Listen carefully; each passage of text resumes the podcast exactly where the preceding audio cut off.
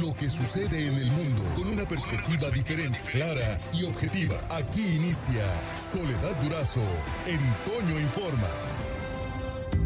Soledad Durazo en Informa. En la línea telefónica, la maestra Blanca Luz Saldaña, ella es directora del Instituto Sonorense de la Mujer.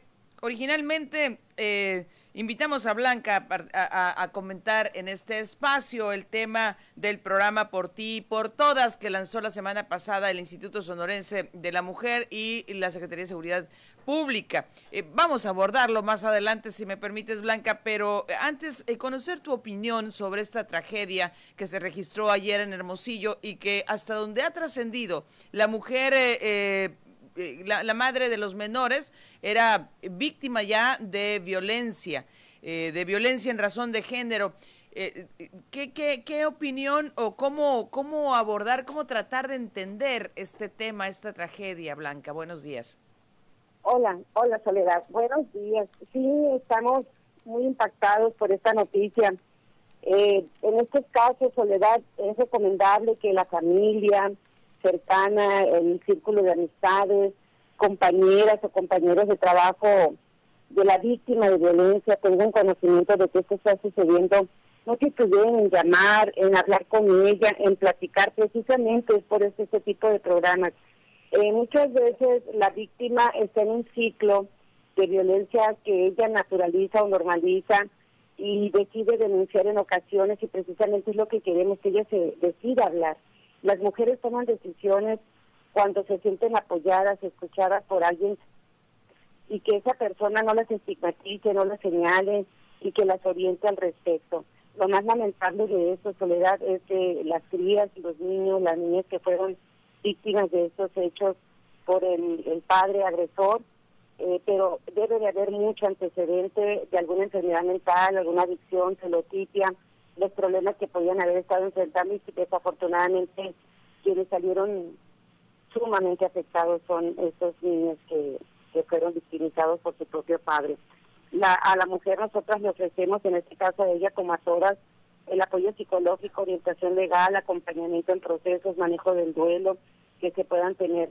Entonces no esperemos a que estos casos sucedan, sucedan soledad. Sí, eh, bueno, siempre hay signos de alerta que, que, que, nos deben mandar ese mensaje, esa información de que algo está pasando en la escena, Blanca. Y a veces, a veces no tenemos la, la, sensibilidad o no nos detenemos a observar este, y no nos asumimos muchas veces como víctimas. Estoy hablando en general, pero de manera particular las mujeres. Así es, así es por eso es que insistimos en que alguien que lo percibe y se dé cuenta lo platique con la víctima, porque ese círculo de violencia en el que está se termina en ocasiones por normalizar, naturalizar por la víctima y quienes alrededor de ella estén. Y muchas veces también las familias, las religiones, eh, algún círculo en especial en que esté la víctima le impide tomar decisiones pues por valores morales que ellos manejan, o porque la familia pues se va a ver afectada, son los prejuicios que se tienen, porque no debe de ser así. Es mejor una separación, un rompimiento a tiempo, una denuncia, e incluso en mujeres donde se tenga violencia extrema a la hora de, denunciar que lo manifiesten, se les ofrece el refugio hasta por tres meses, ya sea en alguna de las ciudades donde tenemos, en, en Sonora, para que ella tenga las máximas medidas de protección. Eh, esto que sucedió fue muy lamentable, muy lamentable. Ahora, eh, un incentivo sin duda para la denuncia es eh, que, por un lado, que se va a proteger a la, a, la, víctima, a la denunciante en este caso, pero por otro lado, que no haya impunidad, Blanca, porque, porque, porque muchas veces pues, eh, ¿de qué sirve denunciar? ¿De qué sirve andar dando vueltas? que, que, los procesos jurídicos no son nada, este, no fluyen muchas veces de la manera adecuada, son todo lo contrario, muy lentos. ¿De, de, de qué sirve? Se pregunta eh, eh, muchas veces la persona afectada si eh, finalmente el agresor va a andar libre y en ese sentido quisiera saber si existen estadísticas que tenga el Instituto Sonorense de la Mujer que tú diriges y, o el gobierno del estado con relación a cuántos de los casos denunciados llegan finalmente a ser castigados en tratándose de violencia. Específicamente esos datos solamente Fiscalía los puede proporcionar.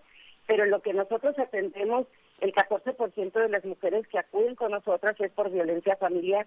14. El otro 15, 14 por violencia familiar, violencia de pareja más bien. El 14%, el 15 va por depresión, el 18 va por, por depresiones de ansiedad, el 25 va por autoestima, baja autoestima. Pero si tú sumas todos esos factores, eh, otras van por la pensión alimenticia, el trámite de violencia económica. a nosotros nos llegan las mujeres cuando las analizamos y observamos hacemos nuestra encuesta y todo, y clasificamos. Las mujeres, todo este perfil de las que acuden con nosotras es porque traen violencia, en muchas veces de origen de familia o con la familia o la pareja actual con la que están, pero también tenemos la violencia en el noviazgo, tenemos la violencia que se presenta y que también atendemos nosotros nosotros esos casos y todo el apoyo que brindamos es el apoyo psicológico para tomar decisiones porque muchas mujeres que acuden no quieren denunciar. Y es precisamente ese trabajo el que estamos haciendo con ellas desde que hablan al 911 decirles que a primera hora se presente la denuncia a dónde van a acudir y cómo pueden ellas abordar el tema. De hecho les acompañamos cuando es necesario y que ellas están de acuerdo a que a cómo hagan su planteamiento de violencia para que la carpeta de investigación quede integrada. La Fiscalía ahora con Claudia ha hecho un trabajo muy fuerte en perspectiva de género en estos dos años que ella ha estado. Es reforzar el trabajo con los CNP, con los secretarios de acuerdo, con la ventanilla donde llegan.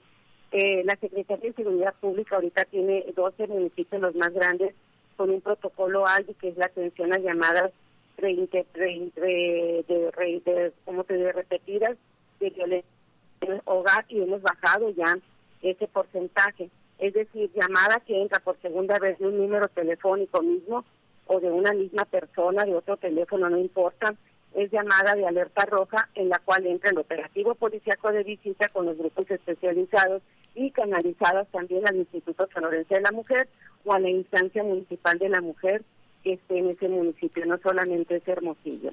Este es un círculo que hemos estado reforzando en estos últimos tres años, precisamente eh, diseñando este tipo de programas, pero operándolo, sobre todo igual que la aplicación Mujeres Seguras y la línea 911. Ahí es, eh, Soledad, que las mujeres se decidan hablar al 911, que, que vayan al Centro de Justicia de Hermosillo, al de CAGM, o a las instancias municipales o a las oficinas del Instituto Sonorense de las Mujeres, donde estamos instaladas en todo Sonora, para que conozcan más información, aparte de todo lo que hacemos mediáticamente y en redes sociales.